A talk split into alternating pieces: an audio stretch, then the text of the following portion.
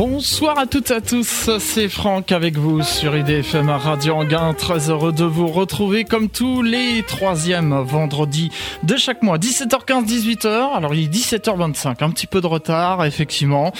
C'est les problèmes de train. Voilà, décidément. Alors pour tout vous dire, il y a un arbre qui est tombé sur la voie euh, à Montigny-Beauchamp, ce qui perturbe la circulation des trains en provenance et à destination de Paris-Nord. Voilà, si vous devez prendre le train, soyez prudents et puis vous avez remarqué aussi, le 18 octobre, il n'y a pas eu d'émission. Vous avez une programmation musicale à la place. Bah, C'était la grève surprise de la SNCF. Donc euh, j'ai préféré, d'un commun accord avec euh, les invités la d'IDFM Radio Anguin, de ne pas faire cette émission parce que vous savez quand même que j'ai mis 3h20 pour rentrer chez moi euh, ce fameux 18 octobre au lieu de 1h30. Donc c'est vous dire quand même. Enfin ce soir, on est là. Bonsoir à toutes et à tous. C'est Franck avec vous pour l'émission Entre chiens loups, rubrique euh, À toi les étoiles, l'émission qui parle d'astronomie. Vous le savez, depuis le début de cette année 2019, euh, nous avions un fil rouge qui avait pour thématique en route vers la Lune sur les traces d'Apollo. Jusqu'au mois de septembre, nous avons fait une grande rétrospective du programme lunaire. Donc il a pris fin en septembre. Vous avez été nombreux à suivre cette rétrospective. Je vous en remercie d'avoir suivi toutes ces émissions et, tous les remerciements euh, pour euh, ces épisodes radiophoniques qui vous ont beaucoup plu avec euh, les voix d'enfants.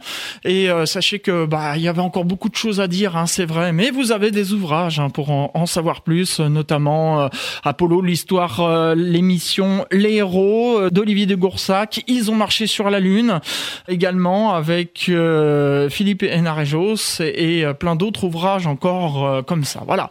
Pour cette émission de ce mois de novembre qui était prévue le mois dernier, eh bien, nous allons euh, fêter encore un anniversaire. Et là, c'est un centenaire. C'est les 100 ans de l'Union astronomique internationale. Et pour en parler avec nous, je reçois Daniel Brio, qui est euh, marraine d'Atoile des Étoiles. Brio, bonsoir. Bonsoir. Merci d'être présent. Euh, c'est toujours un plaisir de vous recevoir dans les studios. c'est gentil, merci.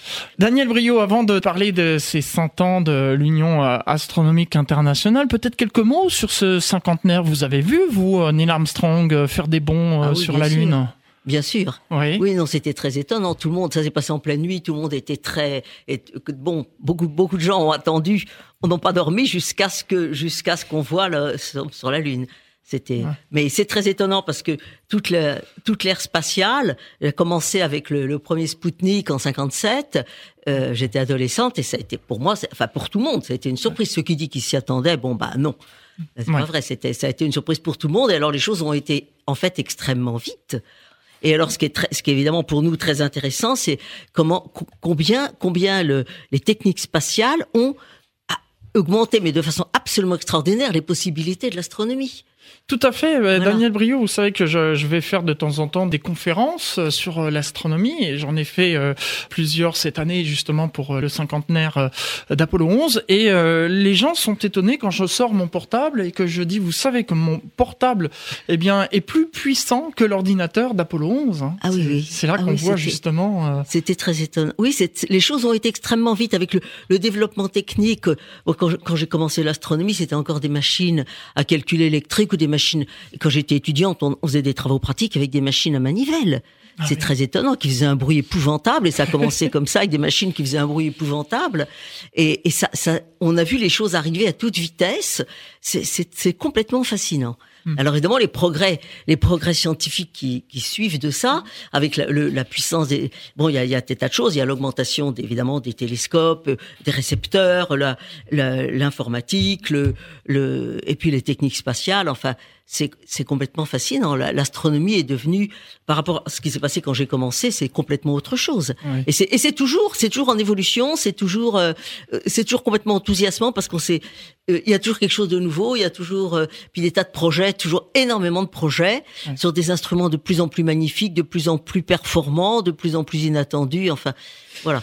Tout à fait, Daniel Brio. Alors, on va euh, clore ce chapitre euh, sur la Lune et on va s'intéresser à notre thématique euh, d'aujourd'hui, puisque nous célébrons cette année les 100 ans de l'Union astronomique internationale. Alors, qu'est-ce que l'Union astronomique internationale, Daniel Bon, alors, les, déjà, les astronomes, c'est une communauté qui est forcément très relativement cohérente, voyez-vous.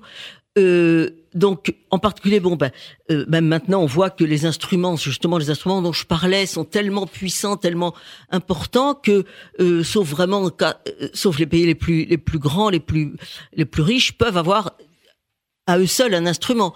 On est obligé, de toute façon, de se mettre en de se mettre plusieurs pays pour pour euh, profiter d'un instrument, pour utiliser un instrument.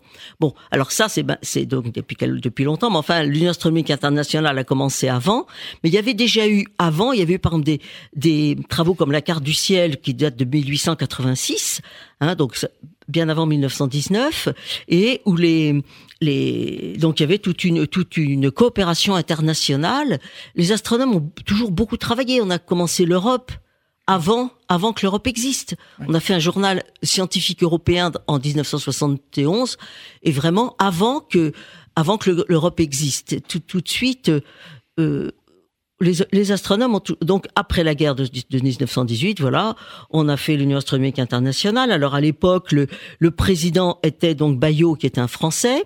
Hein euh, à l'époque, il y avait deux langues internationales, deux langues officielles. Pour malheureusement, il y en a une qui disparaît. Et puis alors on voit dans le logo, il y a les deux. Euh, euh, euh, UAI et IUI, et on voit que le, le, le logo en français euh, disparaît de plus en plus. Les deux lettres sont superposées, mais les deux, le, le deux logos sont super, les deux lignes sont superposées, mais français malheureusement, il y a de moins en, on parle de moins en moins français. Enfin, même actuellement, même plus du tout, quoi, pratiquement. Alors, c'est bien pour préciser, Daniel Bruyot, UAI, c'est donc en anglais International Astronomical Union. Oui, oui, c'est exactement pareil. Voilà, International Astronomical Union.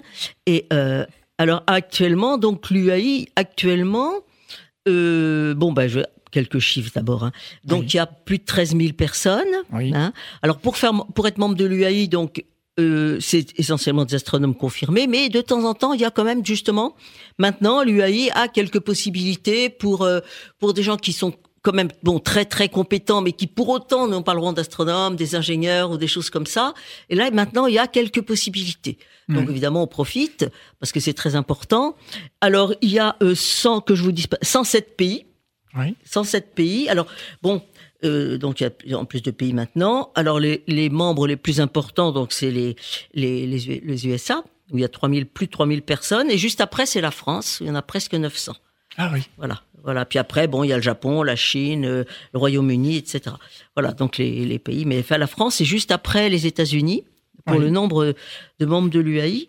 Alors, ce qui est important, ce qui, bon, le, le travail de l'UAI, il y a beaucoup de travaux. Alors, il y a des travaux qui sont purement scientifiques, des travaux maintenant aussi de d'enseignement, de, développement, d'organiser des écoles pour les jeunes, et puis maintenant des, des aussi euh, euh, comment diffuser l'astronomie dans les pays en voie de développement. Voilà. Ah oui. Alors pour euh, bon, alors déjà, euh, pour, pour, pour nous, ce qui nous évident pour nous, c'est les, les, les, réunions scientifiques, les rencontres scientifiques, alors des, des symposiums, des, des colloques, etc. Euh, tous les trois ans, il y a une, il y a une, une assemblée générale qui se tient chaque fois dans un pays différent.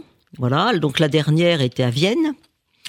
Euh, en, et la prochaine sera en Corée du Sud. Voilà. Donc là, il y a tout, à chaque fois plusieurs milliers d'astronomes qui se réunissent et c'est très important parce que bon, c'est vraiment euh, il y a beaucoup de choses beaucoup de choses qui se passent à la fois quoi. Généralement, il y a même plusieurs choses qui vous intéressent en même temps, c'est toujours comme ça que ça se passe, ça dure deux semaines. Et alors au cours de, de des assemblées générales, euh, bah, on vote des il y a des résolutions oui. qui sont votées. Alors que certaines sont euh, euh, purement bon très très très techniques du style euh, bon on, on, on, spécifie une constante, une décimale, etc. Bon et puis dans celles qui ont été votées ces derniers temps, bah, il y en a deux qui étaient plus disons plus qui, qui plus importantes et plus diffusées. Alors en particulier il y a eu comme en 2006 à l'Union astronomique, enfin l'Assemblée générale de Prague, où on a décidé que on a déchu Pluton de son rang planète. Voilà. Alors, Donc c'était l'Union astronomique ah internationale absolument. qui a pris cette décision. Qui a pris cette... Alors c'était, ça a été tout à fait extraordinaire parce que les discussions, donc tout au cours de cette assemblée, les, les discussions étaient très. Au début, il y avait quelques discussions prévues, mais on a été obligé d'en prévoir beaucoup beaucoup plus et d'utiliser la, la, grande grande salle. Euh, et les discussions du coup se faisaient à l'heure du déjeuner et tout le monde discutait, etc. Il y avait des, les gens venaient au micro les uns après les autres et tout ça. Et puis après, ça a été compliqué parce que et plusieurs personnes, plusieurs centaines de personnes qui ont voté. Hein, mais après, euh, certains ont dit, mais oui, mais il y a plusieurs centaines de personnes qui votent, alors qu'il y a plusieurs milliers de personnes euh, à l'UAI. Et euh, voilà, donc. Alors, c'était difficile de représenter. En alors, fait, alors, ça a été fait. Oui. Justement, à la suite de ça, à Vienne, on a voté pour, alors il y a également des votes, je vous dis, pour bon une, des constantes où on décide une définition, etc. Oui. Qui sont vraiment très techniques et qui concernent vraiment les astronomes qui travaillent sur ce sujet-là. Hein. Oui. Mais euh, à Vienne, il y avait aussi la loi de Hubble. La loi de Hubble, c'est l'univers en expansion. Donc c'est évidemment complètement fondamental pour la façon dont on voit l'univers. Et en fait, on s'est rendu compte parce que que la loi de Hubble, que Hubble avait euh, écrit un article là-dessus, mais qu'il y avait eu un autre article qui avait été écrit avant par le maître, qui était un Belge, mais qui avait écrit dans une revue belge, euh, bon, évidemment très peu diffusée, et en français. Oui. Et alors après, il avait été euh, bon, il, avait quand même discuté. On pense qu'il avait discuté avec avec Hubble, et puis après ça avait été traduit en anglais. Mais du coup, comme la, les, les, les données avaient augmenté entre temps, il n'avait pas pas republié. On s'est demandé qui avait traduit l'article parce qu'il manquait des choses importantes. Oui. Mais on s'est rendu compte que c'est lui qui avait traduit son article et qu'il n'avait pas mis les données euh, euh, euh, comment dire numériques qu'il avait mises parce qu'entre temps il y avait encore d'autres galaxies qui avaient été découvertes. Donc ces données n'étaient plus les dernières possibles. Oui. Donc il l'avait pas mis.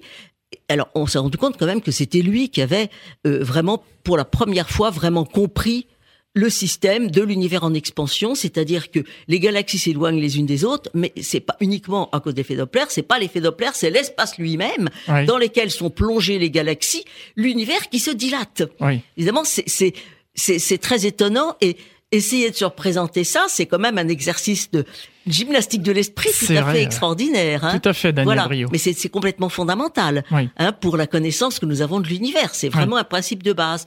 Et alors, on a voté pour que la loi de Hubble s'appelle la loi de Hubble le maître. Oui. Hein et puis, alors, donc ça, c'était un vote indicatif qui a été fait à Malvé, hein, à Vienne. Et puis ensuite, il y a eu un vote par par courrier électronique. Donc toutes les personnes de, de, de l'Union soviétique internationale ont été invitées à participer au vote de façon à ce que puisqu'il n'y ait pas de contestation possible ouais. et que c'était vraiment que c'est vraiment un vote fait par la communauté des astronomes dans son ensemble. Daniel Brio, je rappelle que vous êtes euh, astronome à l'Observatoire de Paris. On parlait juste avant que vous parliez de la loi de Hubble-Lemaître, euh, de Pluton. Pluton, en fait, fait toujours partie du système solaire ou... Bah oui, bien sûr. Oui, oui bien sûr. Mais c'est-à-dire que euh, il y a beaucoup de choses dans le système solaire. Oui. Hein Alors, oui. vous avez vous avez donc les, le, le Soleil, bon voilà, euh, et les planètes. Alors, les planètes, les planètes connues depuis l'Antiquité, c'est celles qui sont visibles à l'œil nu. Oui. C'est-à-dire que on, on les, on a connu donc les planètes, les astres errants. Les, éto les étoiles sont, sont, sont pas fixes dans le ciel. Elles tournent, elles tournent avec, enfin, on les voit tourner parce que la Terre tourne. Voilà. Hein donc les étoiles, pour nous, tournent autour de l'étoile polaire. Et donc depuis, les gens qui observaient le ciel avaient tout de suite, très long, depuis très longtemps, remarqué qu'il y avait dans une certaine zone du ciel des étoiles qui se déplaçaient parmi le dessin des autres étoiles et puis quelquefois revenaient en arrière, etc. Bon, donc ce qu'on appelait les planètes, les astres errants. Voilà. Alors Mercure. Alors maintenant, on sait que la Terre, dans Mercure, Vénus, la Terre, Mars, Jupiter, Saturne. Bon. Et puis alors, au, au 18e siècle, Herschel, un astronome anglais, a découvert Uranus. Alors oui. au début, il a cru que c'était un, donc un astre nouveau. Bon, on croyait que c'était une comète, mais on s'est rendu compte que c'était une nouvelle planète. Et puis alors, alors ça, ça a été découvert par observation. Et puis, quand on a étudié le mouvement d'Uranus, euh, euh, vous dire, les équations sont assez épouvantables. Je pourrais tout de suite. Hein. À l'époque, il n'y avait pas de, il y avait pas de machine à calculer. Bon, et euh, on s'est rendu compte que le mouvement d'Uranus n'est pas exactement ce qui est prévu par les équations. Il y a ce qu'on a appelé un corps perturbateur. Donc, ça veut dire, c'est qu'est-ce que c'est? Donc, faut calculer quel est le corps étranger qui fait que, qui explique la, la trajectoire d'Uranus. Et alors, des calculs ont été faits. Bon, et puis alors euh, en France et puis en Angleterre, et puis le premier qui a trouvé, donc c'était euh, Le Verrier, qui est un astronome français en 1846, qui a trouvé, euh, qui a trouvé euh, Neptune. Bon, qu'on a appelé Neptune par la suite. Alors évidemment, sur ce, les Anglais ont étudié, mais pas du tout. On a également un astronome ici, euh, Adams, qui est qui, est, euh, qui, a trouvé aussi euh, bon voilà alors il y a de grosses discussions grosses controverses franco-anglaises comme voilà on sait très bien faire ça voilà, bon finalement aux dernières nouvelles il semblerait que euh, que c'est quand même le Verrier bon moi je vais pas m'apesantir là-dessus parce que bon peut, les, les Bon, les historiens ont beaucoup travaillé là-dessus. Hein. Il semblerait quand même que le Verrier était en avance, mais Adam, ça fait un très beau, très très beau travail, un hein, très beau boulot quand même. Voilà. Bon, et puis alors, est-ce qu'il y a une autre planète après? Alors, il y a euh, donc euh, dans un, un observatoire, Flagstaff, voilà, et on a cherché, et puis on a trouvé un peu, bon, on a cherché les dans les, les zones, donc la zone de, de ce qu'on appelle l'écliptique, c'est-à-dire le, plan, c'est-à-dire la projection sur le ciel du plan dans lequel tournent les planètes. Hein, et on a étudié ça. Alors, on étudie ça avec ce qu'on appelle un blink microscope, c'est-à-dire que on prend des photos euh, à deux moments différents et puis on a un, on les met, on, donc c'est des plaques photos, on met les deux plaques photos l'une à côté de l'autre, on a un appareil spécial et on regarde, on s'arrange pour que chaque œil correspond à une plaque photo. Et puis on, arrête, on, tantôt on, a un système où tantôt on arrête, on occulte la, vision d'une des plaques et puis et puis comme ça et l'une et l'autre. Donc un système comme ça de tantôt c'est l'une, tantôt c'est l'autre. Donc s'il y a quelque chose de nouveau, l'observateur voit euh, quelque chose qui clignote voilà. Hein, le blink microscope, c'est quelque chose qui clignote parce que euh, comme ça, ça évite de regarder la totalité des, des deux plaques, etc. C'est quand même un, travail absolument énorme. Et alors donc, un astronome, donc Tombeau, a fait le travail et puis a trouvé une nouvelle, un, un nouvel astre. On a dit bon, très bien, c'est la nouvelle planète. Mais c'était pas tout à fait ça quand même parce que elle était, les autres planètes étaient bien dans le plan de l'écliptique et les autres planètes. Alors bon, ça ce n'est plus vrai pour les planètes extrasolaires, mais les planètes ont des trajectoires presque circulaires, alors que Pluton avait une trajectoire très elliptique. Bon, alors on n'a pas mis ça dans la définition parce que euh, c'est pas vrai pour les planètes extrasolaires. Vous voyez, c'est Bon, l'univers est vraiment plein de plein de suspense et de découvertes et de, de, choses nouvelles, voilà. Et euh, et puis finalement, donc, euh, puis elle était un peu petite. Enfin bon, est-ce que c'est une planète? Et puis, ce qui, a, ce qui a beaucoup changé les choses, c'est que avec des instruments de plus en plus puissants, on s'est rendu compte qu'il y avait énormément d'objets comme Pluton. Donc, ce qu'on appelle les objets transneptuniens, qui sont donc euh, après Pluton. Et est-ce que, est-ce que on décide, on va en découvrir qu'ils ont plus gros que Pluton. Alors est-ce qu'on décide qu'il y aura des, dizaines et des dizaines de planètes, peut-être des milliers, ou est-ce qu'on décide que Pluton est vraiment bon, ben, n'est pas comme les autres? Alors ça s'était déjà passé au 19e siècle parce que on avait trouvé que on avait des équations, etc., un petit peu empiriques, et qu'on trouvait qu'entre Mars et Jupiter, il manquait une planète. Alors on a cherché, et puis c'est un Sicilien, Piazzi, qui a trouvé une planète qu'on a appelée, enfin une planète qu'on a appelée Cérès, c'est la déesse de la Sicile, voilà. Et euh, très bien, donc on avait la planète manquante. Et puis après, ça c'est un peu les Autrichiens surtout qui ont travaillé là-dessus. On en a trouvé d'autres, Pallas, Junon, Vesta, etc. Bon, puis on en a trouvé plein, plein, plein. Alors on s'est dit, bah maintenant il y a trop de planètes. Et puis on s'est dit, ben non, finalement, c'est pas des planètes. Donc on les a appelés, on les a, on a déchu Pluton, Pallas, Junon, Vesta de leur rang de planètes et on les, c'est devenu, on les a appelés des astéroïdes. Maintenant, on en a des milliers, des milliers, des milliers. Voilà, énormément. Bon. Donc Pluton sera un astéroïde Non, Pluton n'est pas un astéroïde. Justement, c'est un autre type d'objet. Mais je veux dire que le fait d'un un, un, un, corps qu'on croit être une planète et finalement une fois que on a d'autres objets, on peut on peut spécifier la définition de ces objets, on se rend compte que c'est pas tout à fait la même catégorie, etc.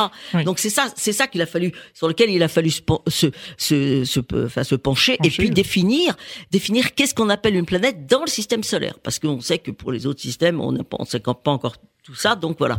Donc on sait que, à mon avis, la définition, comme toute vérité scientifique, est provisoire ça va être spécifié après quand on aura découvert d'autres choses, etc. Pour des planètes dans d'autres, quand on connaîtra plus de choses sur les planètes autour d'autres étoiles, on aura probablement d'autres définitions et tout ça. Hein. Voilà. Donc, donc là, on a décidé que Pluton, alors on l'a appelé planète naine après de longues longues discussions. Et puis alors on a dit que Cérès était aussi une planète naine. Enfin, on a plusieurs objets qu'on a définis comme étant des planètes naines. Mais donc actuellement, les planètes c'est huit planètes. Voilà, les quatre planètes telluriques, c'est-à-dire les planètes rocheuses comme la Terre et les quatre planètes géantes, planètes gazeuses, donc Jupiter, etc. Voilà. Très bien, Daniel Brio. Euh, je suis désolé, je me suis laissé emporter par l'enthousiasme. Oui, mais c'est tellement passionnant ce que vous dites que j'ai pas osé vous couper. On va marquer une pause musicale, Daniel Brio, et puis on va revenir pour la, dernière partie de cette émission euh, Entre Chien Loup, euh, rubrique à toi les étoiles. je vous rappelle qu'on célèbre les 100 ans de l'Union astronomique internationale aujourd'hui. Auparavant, on va écouter tout de suite Stromae avec son titre Papa Outé. On se retrouve juste après. À tout de suite.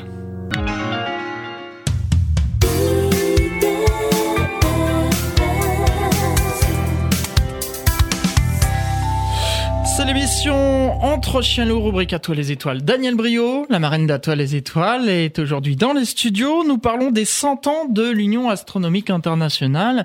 Daniel Brio, euh, on a des astéroïdes euh, qui ont des noms, euh, des comètes aussi. par exemple, la comète de Halley, parce que c'est Monsieur Halley qui l'a découvert. C'est l'Union astronomique internationale aussi qui donne Alors, les noms. Justement, c'est le travail. J'allais parler de ça. Ah bah L'Union astronomique internationale, un de ses travaux, c'est de justement de donner, de donner des noms. Alors à la fois au, corps céleste et puis également aux éléments de surface. Hein. Par exemple, les cratères de la Lune ou des choses comme ça. Alors euh, le le donc on bon les astéroïdes par exemple, les donc ont des noms. Les également les satellites des planètes Hein, vous savez, Jupiter a sans arrêt de nouveaux satellites. Je sais plus où on en est actuellement. J'ai oublié de regarder les dernières, euh, mais il y en a énormément. Et alors donc les gens proposent des noms. Alors généralement, il faut proposer pour, euh, par exemple, les satellites de Jupiter. Ils sont euh, c'est des copines de Jupiter ou des copains de Jupiter, voilà. Bon, heureusement qu'il en a eu beaucoup. Il y a eu des... voilà. Euh, pour c'est pour pour Uranus, c'est différent. C'est des personnages de Shakespeare ou des personnages de la littérature anglaise c'est bon, Cressida, etc. Enfin, c'est très intéressant aussi. Et alors, l'Union astronomique internationale, donc, approuve, a fait des propositions qui sont faites et approuve ça. Actuellement, elle s'occupe de euh, donner des noms planètes extrasolaires à certaines planètes extrasolaires, voilà. Et euh, quand on découvre, par exemple, si vous, euh, Daniel Brio, vous découvrez une comète, elle portera la comète euh, Brio. Alors, oui, c'est ça. Alors, jusqu'à présent, c'était comme ça. Maintenant, je crois que c'est un peu changé. Et puis, ah. alors, tout à l'heure, vous avez dit, alors la seule, justement, parce qu'on on en découvre beaucoup maintenant, vous savez, ça se fait plus comme ça. généralement, c'est... Et alors, le, pour, pour la comète de Halley, non, c'est dans les, les, les, notes, les noms de comètes euh, traditionnelles, c'est la seule justement, c'est pas Halley qui l'a découverte, ah. mais c'est Halley qui a calculé qu'elle reviendrait, etc. Ah merci d'avoir corrigé. Oui, oui, oui, non, mais c'est pas, et c'est très intéressant parce que du coup, pour la comète de Halley, quand on connaît sa trajectoire, donc que Halley est calculée à partir, à partir donc des, des lois de, des lois de Newton, hein, on a pu remonter en arrière et on sait très bien, par exemple, que la comète qui a été vue au moment de l'invasion de l'Angleterre par Guillaume le Conquérant, qui est sur la tapisserie de la reine Mathilde, ben c'est la comète de Halley. Mais ça, on l'a su après. Hein, les astronomes, les, c'est très étonnant à quel point euh, la, la, la, science astronomique ne peut pas se séparer de la science historique. Oui. Voilà. Tout à fait. Hein euh, J'ai assisté aussi à une conférence cet été où on parlait de Vincent Van Gogh. Euh, ah oui. Et il y a un tableau justement qui a été daté euh, grâce ah à ça. Oui, oui, oui. Ben, il y a des il y a des tableaux qui ont été datés.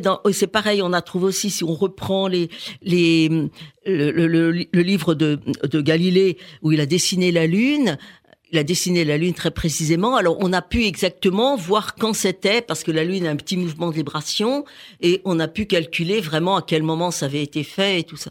Et avait été, le dessin avait été fait et tout ça, voilà.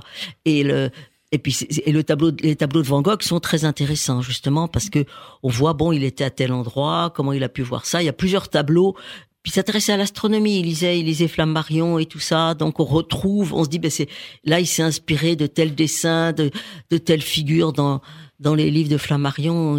C'est très intéressant. Oui, tout à fait.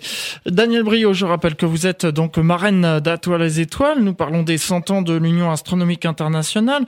Je parlais justement de ces noms et euh, vous savez que je suis un fan de Jean-Michel Jarre, le musicien. Et d'ailleurs, il y a un cratère ou un, euh, non, un astéroïde qui a le nom de Jarre ah d'ailleurs. oui, ah oui. Oui, oui. Et donc, encore une fois, là, c'est l'Union astronomique internationale qui, a, pris... qui a entériné. Ben, on, les gens proposent. Oui. Hein, les, les, généralement, les gens qui proposent les noms pour les astéroïdes, c'est des gens qui travaillent là-dessus. Hein, et qui proposent donc des noms. Et puis l'Union astronomique internationale entérine. Et là, là, le, pour pour les planètes extrasolaires, elle propose des noms et plusieurs noms qui ont été proposés, etc. Enfin, il y a un, un, un échange qui se fait éventuellement. Oui. Voilà. Ouais. Non, non, mais c'est important. C'est important. Alors, il faut distinguer. Il faut vraiment distinguer parce que le, le donner des noms, voilà, astronomie, c'est ça, nommer les as. Mais euh, quand il s'est agi de définir que Pluton n'était pas n'était pas une planète comme les autres, enfin, c'était bon, voir Pluton du rang de planète, c'est un autre, c'est une autre démarche hein, scientifique, c'est-à-dire c'est pas simplement donner un nom à un objet, c'est vraiment spécifier ce qu'est cet objet. Donc la démarche scientifique est évidemment beaucoup plus importante. Hein, c'est vraiment discriminer entre cet objet et d'autres objets. Oui. Voilà. Oui, oui, Hein, ça c'est important. Hein. Euh, important. Daniel Brio, sur les quelques minutes qui nous restent, est-ce que vous auriez quelque chose à, à, rajouter sur ces 100 ans de l'Union astronomique internationale? Bah, Je trouve ça très intéressant que alors que, que actuellement bon l'Union astronomique internationale donc se développe un, un gros un rôle vers les pays sous-développés qui ont vocation à entre, un jour entrer dans l'Union astronomique internationale quand il y aura suffisamment d'astronomes, mais il y a, y a ce rôle-là aussi de se diffuser. Euh, L'Union astronomique internationale organise aussi des cours pour les jeunes et tout ça. Alors, il y a eu beaucoup de choses qui ont été faites, donc il y a dix ans, quand il y a eu l'année internationale de la lumière. Oui. Hein et là, donc, l'Assemblée générale était à Rio, Hein, au Brésil. Et, et, là, il y a eu énormément, énormément de choses qui ont été faites. Par exemple, en France, il y avait une conférence par jour à travers la France, toujours faite par des astronomes. Oui. Voilà. Et puis, c'est là, ça, bon, moi, j'ai eu l'impression, mais je suis pas absolument certaine, mais l'impression que j'ai eue, c'est que vraiment, c'est à ce moment-là que euh, les choses se sont commencé à se diffuser vraiment sous l'égide de l'Union astronomique internationale. Ça donnait un grand élan et euh, et puis il faut donc euh, voir voir vers les pays qui n'ont pas de encore qui n'ont pas encore d'astronomes parce que évidemment un chercheur ça se fait pas en cinq minutes Voilà. et il y a toute une toute une toute une école enfin je, puis tout un environnement aussi qui existe donc ça se fait pas en cinq minutes et c'est très c'est pour ça que c'est très important qu'on continue à travailler qu'on continue parce que si on perd euh, si on perd euh, si on n'est pas les, parmi les meilleurs et eh ben c'est très très très long à rattraper. Justement, Daniel Brio, ça peut éveiller des vocations pour les jeunes? Et oui, bien sûr. Ouais, ouais. Bien sûr, on parle beaucoup d'astronomie. Alors, est-ce que il y en a qui disent qu'il y a moins de jeunes, mais bon, bon j'ai l'impression qu'il y a de plus en plus de jeunes qui veulent faire de l'astronomie parce que c'est vrai que les, les, les, les découvertes sont tout à fait, euh, comme je disais tout à l'heure, tout à fait enthousiasmantes. Hein et puis alors là, je vais aussi donner, dans les quelques secondes qui restent, je vais parler, le dire de, que les, les, deux Nobel de physique, les, les, trois Nobel de physique de Oui. cette année étaient des astronomes, un cosmologiste et puis les découvreurs de la première planète extrasolaire. Tout à fait. Voilà. On aura euh, l'occasion de refaire des émissions sur eux euh, justement prochainement. Alors on va prendre euh, une question euh, par internet, Daniel Brio, juste une parce qu'on a vraiment pris par le temps. C'est ma on me demandait, euh, non non c'est moi, c'est les, les problèmes de train justement. On me demandait, euh, on parle de l'Union astronomique internationale. Vous avez parlé d'un siège qui est à Paris, mais le siège général est en France ou est-ce qu'il oui, a à l'étranger oui, oui, c'est en France, c'est à Paris, c'est à l'Institut d'astrophysique. Voilà. Et euh, donc c'est évidemment c'est très intéressant de, voilà donc donc le siège le siège est, à Paris.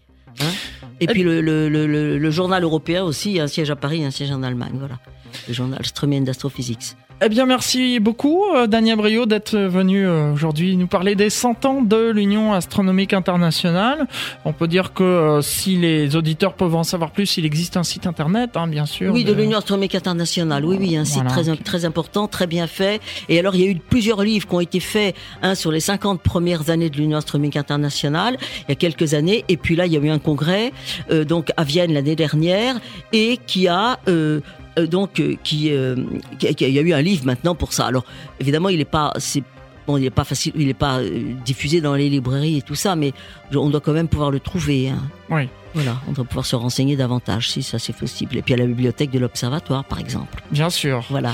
Merci beaucoup, Daniel Brio. Merci à Frédéric Coffret, tous les membres de, du, euh, de l'Observatoire de Paris. On salue euh, Régis euh, Courtin qui aurait dû être là aujourd'hui et qui a eu un empêchement. Voilà.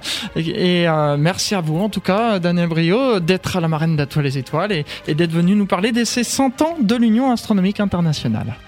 Et on leur souhaite encore 100 ans de plus, bien sûr. On sera là, hein Oui. On sera là pour fêter le bicentenaire, c'est sûr. Voilà. Dans un instant, la suite des programmes d'IDFM Radio Anguin et vous allez retrouver euh, notamment eh bien, la, suite des émissions et vous allez avoir l'agenda la, des villes avec notre ami Christophe. Ensuite, ce sera 100% musique. On parlera de Dialtel. Et puis, croisière musicale, WhatsApp, étincelle, tout le programme du vendredi. Voilà. Quant à nous, on se donne rendez-vous le deuxième vendredi du mois de décembre pour l'émission à toute vapeur. Il n'y en a pas eu euh, euh, cette, euh, ce mois de novembre pour des raisons personnelles. et puis la prochaine émission à Toi les étoiles, ce sera la dernière de l'année 2019, donc le troisième vendredi du mois de décembre. Soyez au rendez-vous. Merci pour votre fidélité. À très bientôt. Et bonne écoute sur IDFM Radio Anguin, la radio du bien-être.